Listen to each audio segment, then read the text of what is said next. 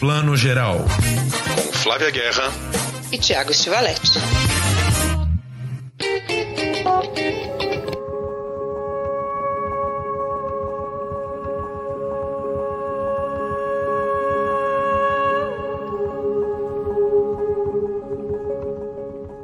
Bom dia, boa tarde, boa noite, você que está ouvindo o Plano Geral, a nossa edição, que na verdade é dupla, especial, dedicada à Mostra Futuros Presentes Cinemas Europeus. É a edição de 2022 que amplia a edição de 2021 que a gente já trouxe, já conversou com os curadores, quer dizer, a curadora Tatiana Groff e os representantes da EUNIC, que é essa entidade que re reúne várias entidades culturais da Europa, de vários países como França, Suíça, Dinamarca, Alemanha, Reino Unido, Itália, entre outros, para a gente conhecer mais sobre o cinema europeu e sobre as grandes questões da humanidade. Parece muito pretensioso, mas na verdade é uma mostra de filmes que são muito humanos, tem uma pegada muito humanista e falam direto assim ao nosso coração também brasileiro, porque como eu disse, esses temas são universais. E hoje a gente vai contar aqui para conversar com a gente, claro, Tatiana Groff, que é a curadora da mostra.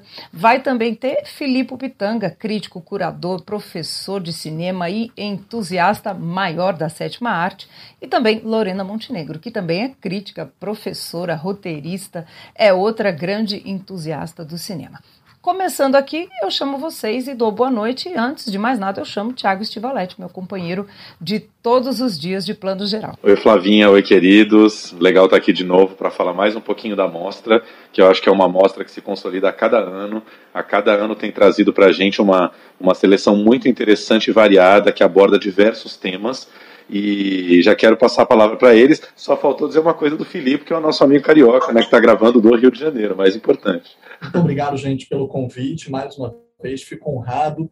É, e fico ainda mais feliz de ter conseguido corresponder, porque já tinha recebido o convite antes, desde a época da mostra do ano retrasado, ou re-retrasado. Então, eu é que agradeço estar aqui para falar de uma mostra que a gente tem tanto a dialogar, como a Flavinha falou, com o nosso país, né? E com o que está acontecendo no mundo agora que a gente precisa falar sobre essa saúde planetária, né, a saúde emocional, física, financeira, à beira, inclusive, de um conflito, de uma guerra que está acontecendo. Eu acho que os filmes, inclusive, falam sobre isso. Então vai ser interessante essa metalinguagem com a realidade.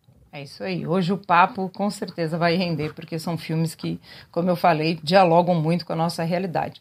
Lorena, bem-vinda, que bom ter você aqui conosco. Obrigada também pelo, pelo convite para fazer parte aí da mostra Futuros Presentes. É, eu acho que é fundamental né, a gente ter olhares múltiplos e diversos da Europa, de fora da Europa também, que eu acho que essa interlocução com o cinema brasileiro é fundamental, né, ter o carro rei aí. Vamos falar de cinema, então. É isso aí. Agora a gente tem a nossa curadora, né, que pensou em todo esse diálogo entre esses filmes e eu acho que realmente, né, o cinema nunca dialogou tanto, né, com os temas urgentes aí do nosso mundo, né, Tati? Já, já, já fazer uma perguntinha. Nós estamos aí no gravando hoje, dia 16. A mostra acontece em março, a gente está no caminho. Queria que você comentasse um pouco a repercussão que você já tem tido, principalmente das pessoas próximas, das pessoas vendo os filmes, o que, que você tem ouvido assim de retorno, que é sempre, imagino que seja uma das partes mais gostosas para o curador, né? Ouvir esse retorno das pessoas. Sim, oi. oi, gente, boa noite, boa noite, Tiago, boa noite, Flávia, Felipe, Lorena, super legal ter vocês dois. O Tiago falou aqui do Felipe Carioca, mas eu acho muito legal também contar que a gente tem a Lorena de Belém, né, apesar de morar em São Paulo. E eu faço esse gancho com a pergunta do Tiago. O que mais repercutiu foram mulheres diretoras, gente. O que as pessoas mais notaram, para olha só, tem tais filmes mulheres diretoras, foi algo inesperado, porque realmente eu não pensei essa curadoria com enfoque de mulheres, apesar de ser ativista junto com Lorena e Flávia. Eu fiquei muito animada, assim, com esse impacto em relação às diretoras, que é, eu acho que é uma, uma coisa, é uma consequência, né, porque a ideia mesmo é pensar esse futuro, esse presente, esse hoje, mais que tudo. Talvez esse hoje diga dessa mulher que hoje dirige, né? Eu acho que tem um pouco a ver com isso. Eu, eu senti que de repente veio esse, esse caminho inesperado, assim. Por exemplo, o filme Woods, né, que tem a, diretoras mulheres, então tem várias questões aí que perpassam pelo mulheres diretoras, que de repente foi algo muito novo, assim, não esperei. Nobody does anything to stop this. Nobody went to jail. So this is you. Nice. No, it's not the favorite name. That's what we got. Wilson it is. É isso aí. E é só para a gente explicar um pouquinho por que, que o Felipe e a Lorena estão aqui também. É porque a Tati, todo ano, ela tem uma ideia excelente de chamar críticos de cinema, historiadores, pesquisadores, especialistas para é, gravar um videozinho de apresentação para os filmes que entra na plataforma do Sesc logo antes dos, dos filmes. Então é uma maneira super gostosa da gente sentir né, não exatamente que está numa sala de cinema, mas que está tendo uma acolhida de alguém ali que já viu o filme, né, como se fosse uma apresentação em sala de cinema. E o, o Filipe uh, gravou esse vídeo e fez o texto sobre o do Mar Selvagem, né, que é a produção dinamarquesa. A gente até conversou com o Underhands semana passada, é, que é ligado ao consulado da Dinamarca, né, e, e falou um pouquinho sobre o filme também. E, e, a Lorena escreveu sobre o Terra Vermelha, que é um dos dois longas de ficção é, da, da seleção desse ano, né, uma produção franco-belga. Então a gente queria é, falar um pouquinho desses dois filmes, começando aí pelo Filipe, que eu sei que se encantou bastante aí por esse documentário, né, Filipe? Com certeza, ele é um filme bonito, ele é um filme extremamente representativo, como estava sendo falado, né? Uma questão que não está apenas atrás das câmeras, mas também se reflete na equipe, nas principais funções criativas do filme e também na, na parte da representação na frente das câmeras, com quem foi convidado para debater, para poder estar ali representando aquela causa.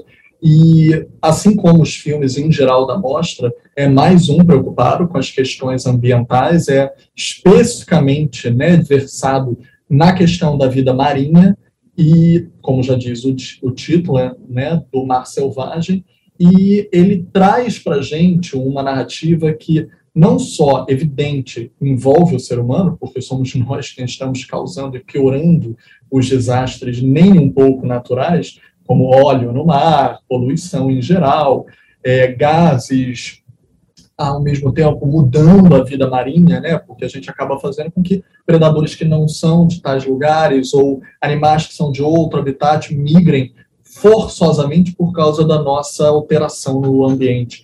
Então, como contar isso em filme, né? A gente já viu alguns filmes nesse sentido. A gente já viu, por exemplo, talvez o mais lembrado deles, não, é, é incontornável falar sobre ele, que é uma verdade inconveniente.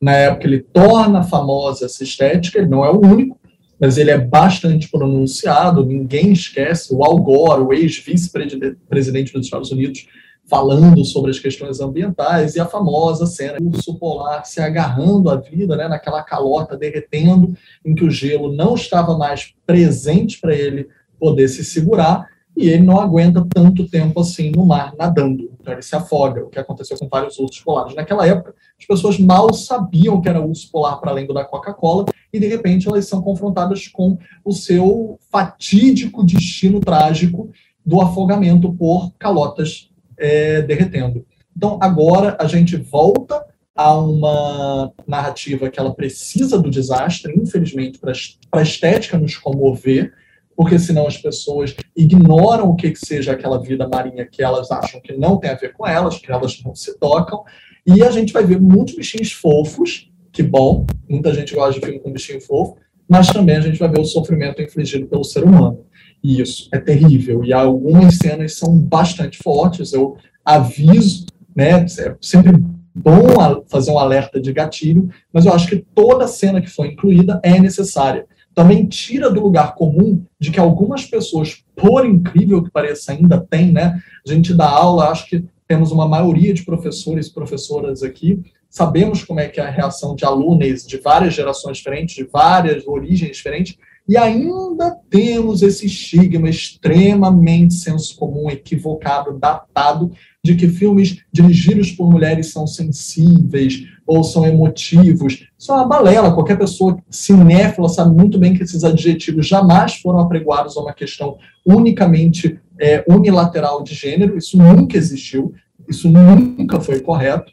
a nossa construção social, como diria a própria construção de gênero, né, por personalidades como Judith Butler, como o Preciado, sempre reiteram o fato de que nós somos uma construção social.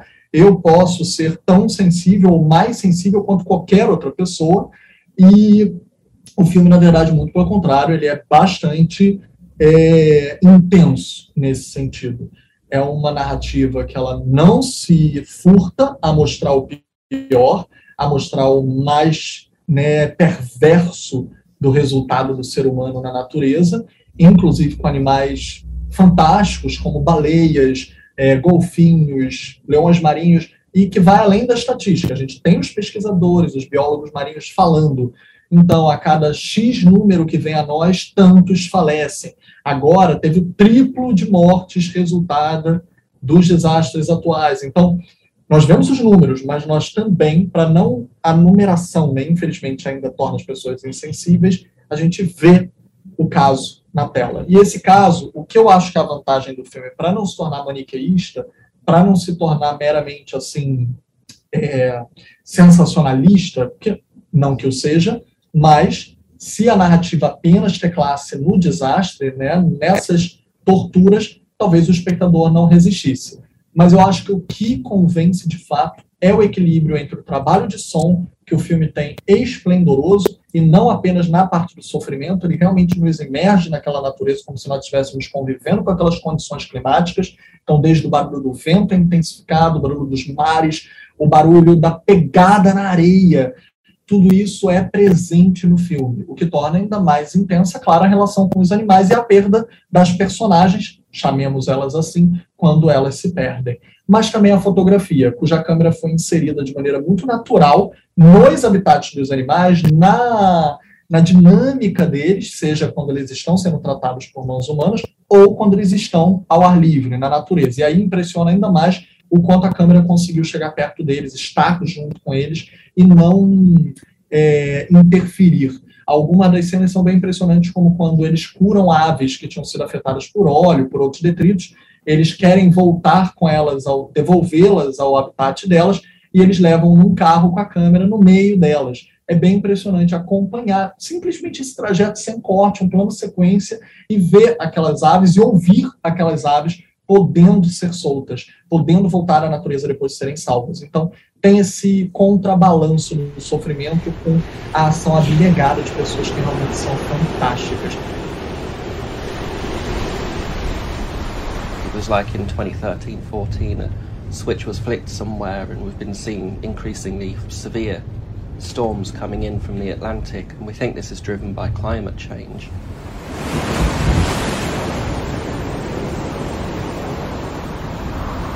E voltando só a arrematar também a representatividade do filme, né? Porque a diretora é uma mulher, né? A Robin Petré. Além disso, ela também convidou pessoas que estejam é, é, ampliando esses olhares plurais no filme, como, por exemplo, a fotógrafa, que é a Maria Grazia Goya, que dirigiu a fotografia junto com a Robin, e também a montadora, que é a Charlotte Mans é, Bengenstein, não sei se Bengtsen, não sei se eu pronunciei certo, Acho que sim, a Tati corrige qualquer coisa. Que também traz.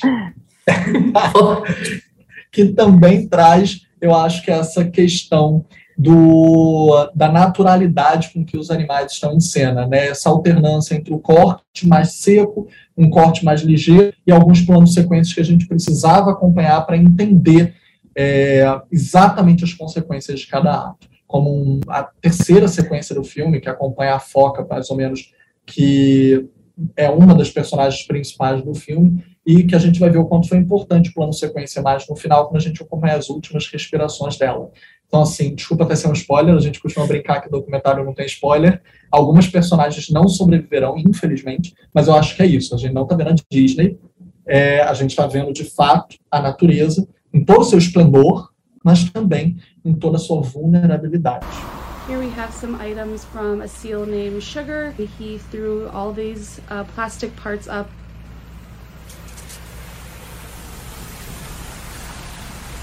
E Filipe já deu um grande um, um, grande universo do que esse filme traz e eu acho que o que uma das coisas que realmente me chamou muita atenção assistindo como espectadora mesmo é justamente isso, que é um filme que não leva a gente para aquele lugar do documentário que a gente chama de talking heads, né? Que são entrevistas. Não tem entrevista com o pesquisador e o pesquisador falando o quanto é sofrido, como é horrível quando ele pega, né? A, eles resgatam uma foca toda ferida. O que a gente vê é a, a questão, né? A gente está ali junto, assim. Tem uma sequência, a que abre já é essa sequência em que você está literalmente dentro ali, né? Da, da jaulinha, da gaiola em que o animal está, quando ele vai ser liberado, mas a sequência do tratamento da foca, que chega toda ferida, machucada, ela é super angustiante, ao mesmo tempo, né, tem um alívio ali que você sente que o animal está finalmente, né, sendo tratado e que você fala, nossa, filme sobre mar, animal ferido, meu Deus, não quero ver isso, né, deve ser chato, sofrido, não, né, assim, as pessoas tendem a evitar um pouco esse tema. E pelo contrário, assim, é um, é um mergulho na vida daquelas pessoas que estão trabalhando e desse ponto de vista subjetivo, que é uma coisa né, aparentemente meio doida, do animal. Né? Então eu acho que é nesse lugar que a gente devia estar mesmo para se sensibilizar. Tati, quando você escolheu esse filme, foi isso que você, claro, acho que teve em mente? Né? Por, por, escolher assim, né? Dinamarca parece um território tão longínquo para nós, mas a nossa costa é imensa, uma das maiores do mundo. E esse não é um problema né, isolado. É, bem, na verdade, esse filme eu já estou namorando ele há um ano, mais ou menos. Já tinha pensado ele para outras mostras, pensando, ah, tem que trazer. E por ele ter sido gravado no Reino Unido, tem toda uma questão, eu falei, bom, vai entrar numa mostra mais plural, mais europeia, faria mais sentido, assim. Mas com certeza era trazer esse diálogo para perto, para Brasil, assim. A gente está vendo cada dia mais, né, o desastre natural, bichos em todas as situações. Acho que, que são verdades inconvenientes, né? Que a gente tem que encarar de alguma forma. É um filme muito difícil, eu acho um filme duro, muito difícil assistir. Mas é isso, a gente entra, né? Ele não fica só no, no, no passando assim, ah, o bicho fica doente, o bicho é né, mutilado, isso, aquilo. Não, a gente de repente está lá, vira praticamente veterinária marinha, né? Ou sei lá o quê foi isso. Eu falei, não, vamos, vamos com esse. Tinha outras opções. Eu falei, ah, eu acho que é uma opção um pouco fora da curva, um pouco incômoda e também, ah, quem quer ver bicho, filme de bicho no mar, né? Ai, que você falou, não é uma coisa atraente, né? Que atração é essa? Mas acho que tem que colocar. Então, era a oportunidade de colocar esse debate. Então, pode não ser exatamente um filme interessante, gostoso, um super assunto, mas é um assunto que a gente tem que olhar. Eu acho que é reflexo dos tempos. Hoje, até nas redes sociais, rede da minha mãe, por exemplo, ela tem todo uma, um grupo de amizades para ajudar a resgatar animais em sofrimento, cachorros. Então, assim, as pessoas, né, a gente pensa, quem quer ver um filme com os animais, etc., mas muita gente, né, muita gente, mas digo, tem que ver. hoje, mais do que nunca com as redes, essas imagens se tornaram presentes nas correntes, né, ah. um governo, um desgoverno, por exemplo, que prioriza o capital na frente da preservação humana, na frente da preservação animal, é, na frente da preservação de territórios indígenas. Então, que bom se eles lucrarem durante um mês, se eles retirarem uma centena de anos de vida da Terra, né? Então, acho que é muito isso. As pessoas estão já acostumadas com, com aguentar o tranco, e eu acho que o filme também mostra o lado positivo, que é o resgate, essa abnegação. E vou dar um plus adoro que os quadros cortem a cabeça de muitos dos seres humanos, a não ser quando está em foco do atendimento no animal. Se não está em foco no atendimento animal, adoro. A gente geralmente reclama que filme que corta a cabeça corta as subjetividades e tal. Amo que esse filme só quer a subjetividade animal, que se exploda o ser humano. Corta a cabeça mesmo, é tudo objeto. Corta ele as cabeças. Mas de alguma maneira, né, Filipe, eu, eu não sei dizer porquê, mas esse filme me bate é, apesar de toda a crueldade que ele mostra, eu acho que ele tem uma maneira menos apelativa até do que uma verdade conveniente de mostrar isso. Ele tem um ritmo muito contemplativo e ele é um filme de cinema, no certo sentido, porque ele, ele tem muito poucos diálogos, né? Ele te mergulha naquele silêncio do mar, ele te, ele te mergulha no silêncio do trabalho daqueles biólogos, daquelas pessoas que parecem, como você falou, meio que uns, uns anjos dedicados ali, muito silenciosos, né? Fazendo o trabalho deles quietinhos lá, e, e, e, é de cinema, porque na televisão, provavelmente esse filme ganharia uma narração a toda, assim, né? uma narração constante ali, mostrando, informando, jogando informações, informações junto com a imagem. E esse filme não, né? Ele deixa você ficar quietinho lá, como se você estivesse lá em qualquer uma daquelas costas acompanhando o trabalho deles. Então, nesse sentido, é realmente um filme de cinema, então recomendo muito apagar a luzinha e tentar ver da maneira mais contemplativa possível, né? Não tentar ver no notebook quebrando assim o filme mil vezes, que quebra um pouco o clima, realmente. Acho que isso é o mais bonito desse filme, né? Parece uma coisa muito simples de fazer, mas como disse o Thiago, não é não, é realmente um mergulho cinematográfico.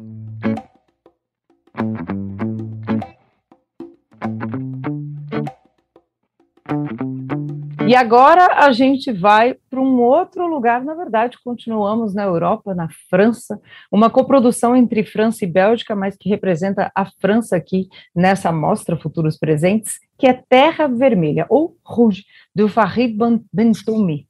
E é um filme que também traz a questão ambiental, mas num outro registro, registro urbano, e eu acho que tem tudo a ver com o cinema francês. O cinema francês tem essa tradição, né, de documentar o chão de fábrica, os trabalhadores, e dessa vez aqui no Terra Vermelha tem a questão dos trabalhadores com essa fábrica, o que, que ela traz, né? Ela é uma fábrica de produtos químicos em que uma enfermeira recém-contratada descobre que o pai dela, que é um sindicalista, que seria uma figura, né, em que ela né, se espelharia tanto, se inspiraria tanto, não é uma pessoa tão ética assim quanto ela imaginava. E quem falou sobre esse filme e escreveu também, convidado especial da mostra esse ano, é Lorena Montenegro, como a gente já apresentou aqui. Lorena, conta um pouco como é que você entrou nesse universo do Terra Vermelha e como é que você enxerga né, essa, essa trama toda para falar, na verdade, das nossas responsabilidades aí, né, socioambientais. Bom, Flávia, Thiago, Tati, é, eu acho que o Terra Vermelha ele é um filme uh, que se apresenta como um thriller ambiental, né, mas acho que ele se constrói muito dentro dessa gradação do que, que é o drama. Então, para quem está acostumado né, com thriller que tem ali os momentos de suspense, que tem os momentos né, uh, uh, muito marcados assim desses desses processos em que essa história vai progredindo e a gente vai cada vez mais né, entrando junto com os personagens, mergulhando nessa trama, né, que muitas vezes tem, envolve uma conspiração, é, ele está muito mais é, baseado, o seu desenvolvimento tem o seu desenvolvimento muito mais baseado no drama familiar. Então a gente tem um drama familiar que é levado aí em paralelo com essa, essa tragédia ambiental, né, com essa irresponsabilidade, mais uma vez, é, é um filme que traz muito essa questão do capital como algo insidioso nas nossas vidas, né?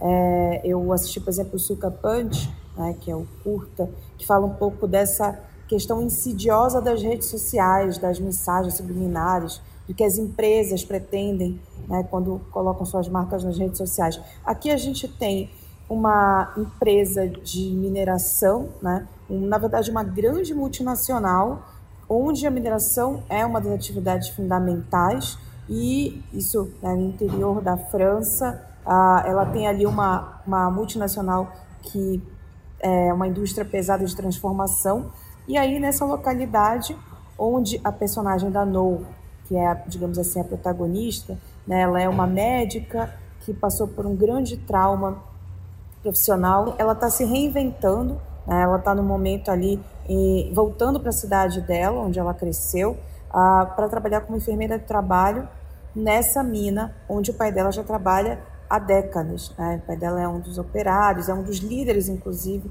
né, sindicalistas, mas é uma pessoa que, para sobreviver especialmente, né, é o personagem do Slibane, teve que fazer concessões. E aí eu faço um paralelo com a Amazônia, a Tati falou que eu sou da Amazônia. É, inclusive, tenho projetos que falam um pouco sobre essa questão da mineração, também ficcionais, e eu consegui identificar ali muitos códigos, sabe, de algo que, que se representa no mundo inteiro, que é como a mineração é, nunca é algo planejado, né? é sempre algo feito assim por essa ganância, por essa necessidade de exaurir as fontes é, é, minerais do mundo, os recursos, né? Então, qual é o flagelo que ela deixa? Ela deixa um flagelo social, econômico, né? É, humano, terrível. E é isso que acontece nessa cidade, porque aí o que a Norro vai perceber, vai, vai desconfiar, e aí ela vai somar forças com uma jornalista né, investigativa, é que aquela mina, né, aquela planta ali onde ela trabalha, onde o pai trabalha há muito tempo, onde o cunhado trabalha, quer dizer, todas as relações familiares dela estão imbricadas ali e vão ser remexidas, né?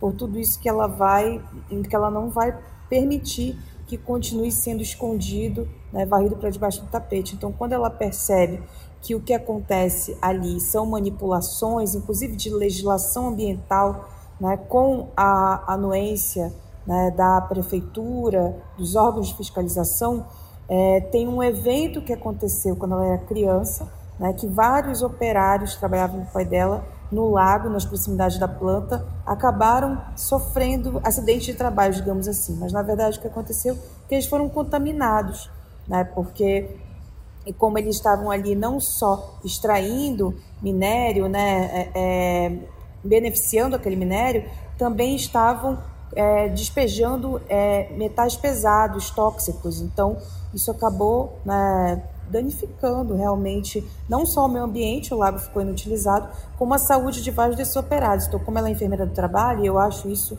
uma coisa muito interessante de como a trama se organiza, né, de como a história vai se desenvolver narrativamente, ela vai percebendo nos atendimentos a esses operários, esses trabalhadores, que eles têm problemas de saúde, digamos, um tanto quanto peculiares. Né? Então, uma falta de ar, uma coisa que é constante.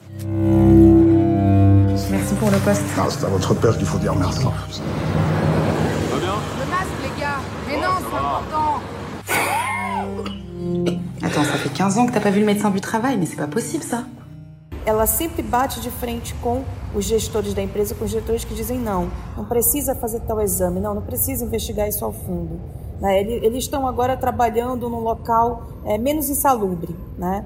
então não precisa ir atrás disso. Mas ela vai, até por uma necessidade dela fazer as pazes com esse passado, né? com esse passado que se envolve alguma negligência, né? envolveu a morte de pessoas. Então, se ela puder evitar mais mortes agora, é o que ela vai fazer.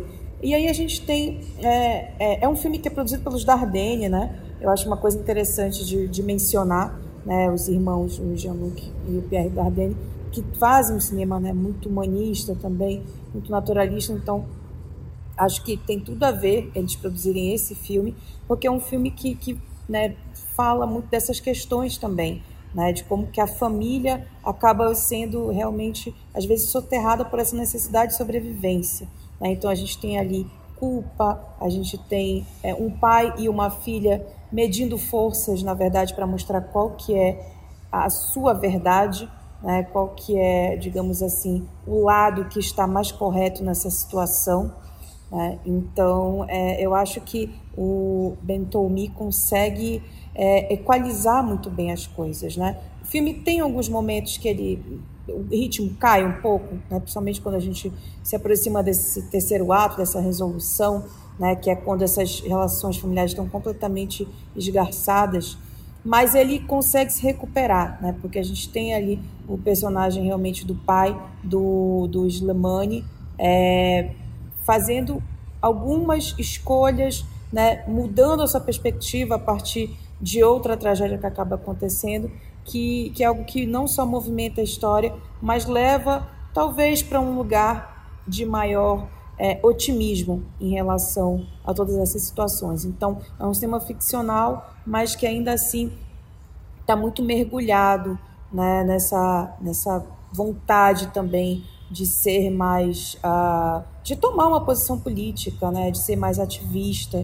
Eu achei uma escolha da curadoria, né, aqui representada pela Tati Groff, muito feliz porque tem um vínculo muito grande né, com a nossa realidade aqui no Brasil, especialmente é, falando de Amazônia, falando de Pará, né, o estado onde, de onde eu vim, é, um, é o que eu chamo de praticamente, digamos assim, uma, uma mina, né, um celeiro uh, de obras completamente escancarado. Né? Então, assim, você qualquer lugar do Pará e em Minas Gerais também, você tem um milhão de projetos que são projetos supostamente desenvolvimentistas, né, supostamente é, visando o progresso, visando o desenvolvimento é, tecnológico e econômico do país, mas que provocam enormes tragédias assim, coisas que a gente hoje se pergunta para quê, né? Por exemplo, Belo Monte. Para que Belo Monte? Se não usa nem 20% da capacidade da usina. Né? A usina não produz nem 20% de energia hidrelétrica. Então, assim, se mostrou um projeto completamente é, inócuo, né? desnecessário. Uma coisa que eu percebi depois, até de ter escrito o texto, é o quanto ele se comunica é, mais num aspecto simbólico mesmo com um dos meus filmes favoritos, que é o Deserto Vermelho do Antonioni, né? Que eu fui rever é, recentemente porque eu sou apaixonada pela Monica Witt. Monica Witt nos deixou não faz muito tempo. Então eu fui rever Deserto Vermelho e aquela coisa da não só da incomunicabilidade, mas assim da esmagadora solidão e da quase impossibilidade de você não ter depressão num lugar desses, num lugar industrial, né, num, num, lugar que é engolido por um projeto gigantesco né, de industrialização, mas que também visa uma desumanização. É, então eu acho que tem ali uma referência, não só pelo título, né, que traz vermelho também, pela cor, então assim, a fotografia do filme, né, evoca muito essa questão dessa cor, desse, dessa terra vermelha, né, desse sangue, inclusive, né, que está ali sendo derramado, dessas vidas que estão sendo enfim, é, soterradas e descartadas. Ça fait 29 ans que je bosse chez Arcalu. Ma fille ici présente vient d'y être embauchée. Vous pensez vraiment que si j'avais le moindre doute d'un danger venant de chez nous, j'aurais laissé faire? Il y a quoi là qui sort des tuyaux là de l'usine? Que esse esse ambiente industrial, né, desolador assim, né, que é, é, é um deserto muitas vezes, de fato. Tati, quando você trouxe essa ficção, né, que são minoria na seleção desse ano, você você falou, nossa, achei a, a, ficção que dialoga, né, porque às vezes as ficções estão muito deslocadas, né, desses temas que são mais né, pés no chão aí, nesse sentido do, de pensar esse futuro, presente e urgente, como disse até o Filipe no vídeo dele, né, apresentando, gostei demais disso, né, o futuro não é só presente, ele é urgente. Como é que você falou? Nossa, achei essa ficção que eu estava querendo. É, bem na verdade aconteceu. E, e, foi bem na. Ah, vai ficção mesmo, né? Porque o resto é documentário, foi toda essa questão. Mas eu gosto desse filme por alguns motivos que a Lorena também ainda não mencionou, acho que combina ali, que é esse lugar do imigrante, o imigrante que faz o filme, né? A gente vê a origem toda do diretor é árabe esse pessoal todo, a gente vê que esse francês árabe e essa cara que quando você nota essa esse perfil de cinema francês que traz obra, traz trabalhador, traz esses pontos. Eu não não fui muito familiar, não não foi isso que me atraiu tanto quanto ah, vamos lá mostrar que, que, que França é essa, que lado B, né, que urgência e eu gostei muito desse final, quando a Lorena aponta ali para Belo Monte, porque outra coisa que eu estou querendo muito trazer para esses futuros presentes, não só para esse filme, mas com todo, é que que lugar de, de novo, de futuro, né, ou de futuros, eu não acho que a gente tem um futuro, e se a gente tem que né, vislumbrar futuros, é esse, de desenvolvimento, de crescimento eterno, de esse lugar não existe mais, né, de ser assim, essa, essa pauta, assim, sair desbravando. Isso aí é fim, né? Para ter futuro, isso tem que sair do caminho, assim. Mas tá aí, insistindo, né? O filme que o Felipe traz é isso, o filme que o traz, é, isso é muito forte, assim. Então, foi esse o caminho, esse filme entrou por isso, assim, muito pela questão do imigrante, esse imigrante que é francês, mas que ainda assim, que cidadão é esse, né? Que lugar ele ganha de mundo. E e no final, claro, essa questão da mulher, porque é uma mulher que é médica, que está passando pelo momento de enfermeira, que tem que encarar. Eu estou sempre é, trazendo as pautas sociais, essa é, um, é, uma cara minha, né, de trabalho, vocês já devem já estar tá sacando. Assim. E também fugir um pouco do, desse óbvio, assim, de o que achar. Ah, vou achar uma coisinha ali na França, mas que nada francês é, sabe? Vamos para chão de fábrica, assim, como é que é isso? Mas não chão de fábrica alguma polpa, não, é, é aquilo, assim, bem pesadão. Eu acho que é, é isso, é olhar e isso está no Brasil o dia inteiro, o tempo todo, desde a capital aqui, São Paulo, até lá, Lorena, que foi para Belo Monte, no norte, sabe? Em relação ao Terra Vermelha, né, Tati, acho que o, a coisa mais interessante barra triste que a Lorena traz é que nessas questões de mineração extrativista, exploração ambiental, é sempre isso, né? Eu sempre penso, puxa, se todo mundo que está ali participando desse projeto de extração maluco lucrasse, né? Fosse um negócio que está trazendo grandes rendimentos e lucros para todo mundo, mas não, né? Você está dentro da lógica capitalista alimentando dois ou três no máximo ali e os outros estão sendo explorados como em qualquer outra, né? Como em qualquer outro chão de fábrica, quer dizer, é realmente um negócio que que ferra o planeta e, e, privilegia muito, muito poucos, né? Mas, ao mesmo tempo, tem, como o filme mostra, toda uma estrutura de poder que se forma em torno disso, que depois, para você quebrar, é muito difícil, né? A estrutura de poder já está lá, o sindicalismo, os amigos do patrão, a estrutura toda é, é muito difícil de mexer, é muito difícil de cutucar, de enfrentar, enfim. Isso que eu acho que é o mais, o mais, mais triste da coisa. É, e as pessoas estão dentro, né, daquela roda gigante que está girando. Como é que você vai sair? Como é que você vai? Aquele pai vai sair tão facilmente? Não vai sair tão facilmente. Não sei nem se ele sabe que ele pode ter uma outra via, né? Ele não, não tem muita essa opção. É a sobrevivência, assim como coloca. E eu volto um pouco para outro podcast que é muito interessante. Você, Tiago, menciona o quanto os filmes trazem essa reflexão do, do indivíduo, a gente trabalhar as pequenas mudanças. O que, que a gente tem que fazer mesmo para dar uma mudançazinha aqui, outra ali na, no meu viver, no teu viver. É, é essa provocação, sabe? Do, do peixe, assim, pensando na vida marinha, pensando na mineração. O que, que eu tenho que fazer para fazer a minha parte, você fazer a tua? Essa é, de fato, a proposta, sabe? Que futuros presentes são esses? O que, que é possível nessa urgência que o Filipe fala. É sempre o mesmo ponto, é o mesmo assunto, gente. São as crises mundiais que estão ligadas à pobreza, que é consequência do capitalismo. Assim. s'est fait manipuler par cette petite moi, journaliste non, qui nous tourne autour comme une charognard pour avoir son scoop. Tu sais que c'est compliqué ce que tu fais. Ah non, tu sais pas. Vous savez même pas qui est votre fille. Só dando serviço direitinho aqui, que a gente não falou no começo, mas a gente coloca também no textinho de apresentação dessa edição, mostra futuros presentes lá na plataforma do Sesc Digital, www.sescsp.org.br barra futuros presentes. Essa edição está entrando agora a partir do dia 17, né, Tati? Que eu acho que é, é, a, é a safra mais rica aí da mostra, porque a maioria dos filmes vai ficar em cartaz até o dia 30. É, hoje não é amanhã, enfim, quando a gente entrar com o podcast no ar, já vai estar tá em cartaz também na plataforma O Sob a Pele, que é um documentário suíço fantástico sobre a questão trans. É um filme que mostra a transição de três jovens ligados às suas famílias que estão acompanhando o processo. E aí o filme aborda várias dúvidas interessantes que todos nós temos sobre a questão trans, né? E, e nos faz a gente se identificar é, tanto com os jovens trans quanto com a família que está ali explorando essa questão e tentando entender né, o que é esse mundo novo que, que né, nós estamos nos últimos anos tão nos aprofundando, assim, tentando entender cada vez mais. E, e é isso. O, o Sob a Pele ele fica em cartaz do dia 17 até o dia 23, mas a grande maioria dos filmes que a gente está falando aqui, se eu não me engano, os dois também, né, o Terra Vermelha e o do Mar Selvagem, ficam até dia 30. Nossa, eu tenho que correr para ver o Sob a Pele, até por uma necessidade pessoal.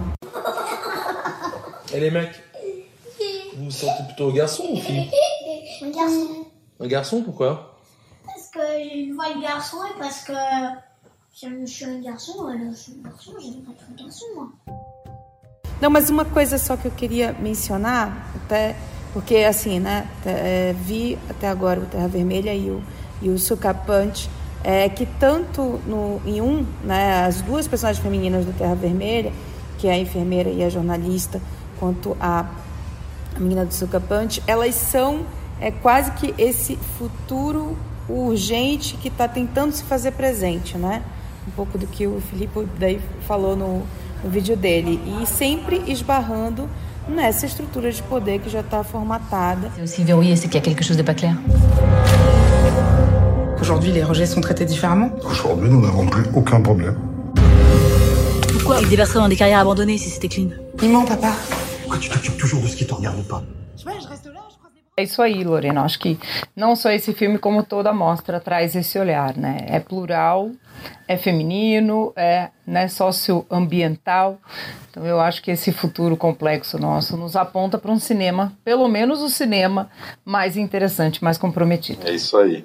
Queridos, a gente queria agradecer demais a presença de vocês. Vocês sabem que vocês três são de casa. Voltem sempre, inclusive a Tati, para falar de outros filmes também fora das mostras dela. Pode voltar a falar. Filipe, a gente está tá até com vergonha, né, Filipe? Está devendo uma, uma visita do Felipe ao podcast. Já fomos duas vezes ao podcast Reserva Imovision. Quer dizer, Flávia foi duas, eu fui uma, mas tem que vir também. Voltem sempre para falar aqui. E Tati, obrigado mais uma vez aí pela oportunidade e muito sucesso na mostra. É, é incrível como a gente já colocou no calendário e a gente espera esses filmes todo, todo ano, assim como como com essa curadoria genial que você faz, tratando de, de tantos temas diferentes, mas nunca descuidando da qualidade dos filmes, trazendo filmes realmente interessantes, né? não escolhendo apenas, apenas pelo tema, mas, mas por filmes realmente interessantes e gostosos que a gente vai ver e se envolver. Obrigada, Tiago. Eu queria complementar com uma coisa, que dia 17 entra a brochura com os textos de todo mundo de mediação. Isso é muito legal, porque vai um aprofundamento de tudo isso que a gente falou. É muito legal, tem textos incríveis ali. No dia 17 entra na, na própria coleção do SESC. Então, bem no meio, a gente tem a coleção. É bem interessante, acho que vale a pena. Tem pessoas que adoram, assim, sair lendo os textos. Não é para todos, eu sei que é. Tem gente que né, não está muito aí. É isso. Super obrigada. Eu que agradeço, gente, mais uma vez. Foi um prazer imenso. E vocês sabem, são sempre muitíssimo bem-vindas a voltar sempre no Reserva Imovisão também é, para quem gostar, para quem gosta de podcast. Obrigada, queridos. O Plano Geral vai ficando por aqui com essa edição especial. Na próxima segunda-feira voltamos também com a nossa edição normal. Um beijo para todo mundo em casa e para vocês também.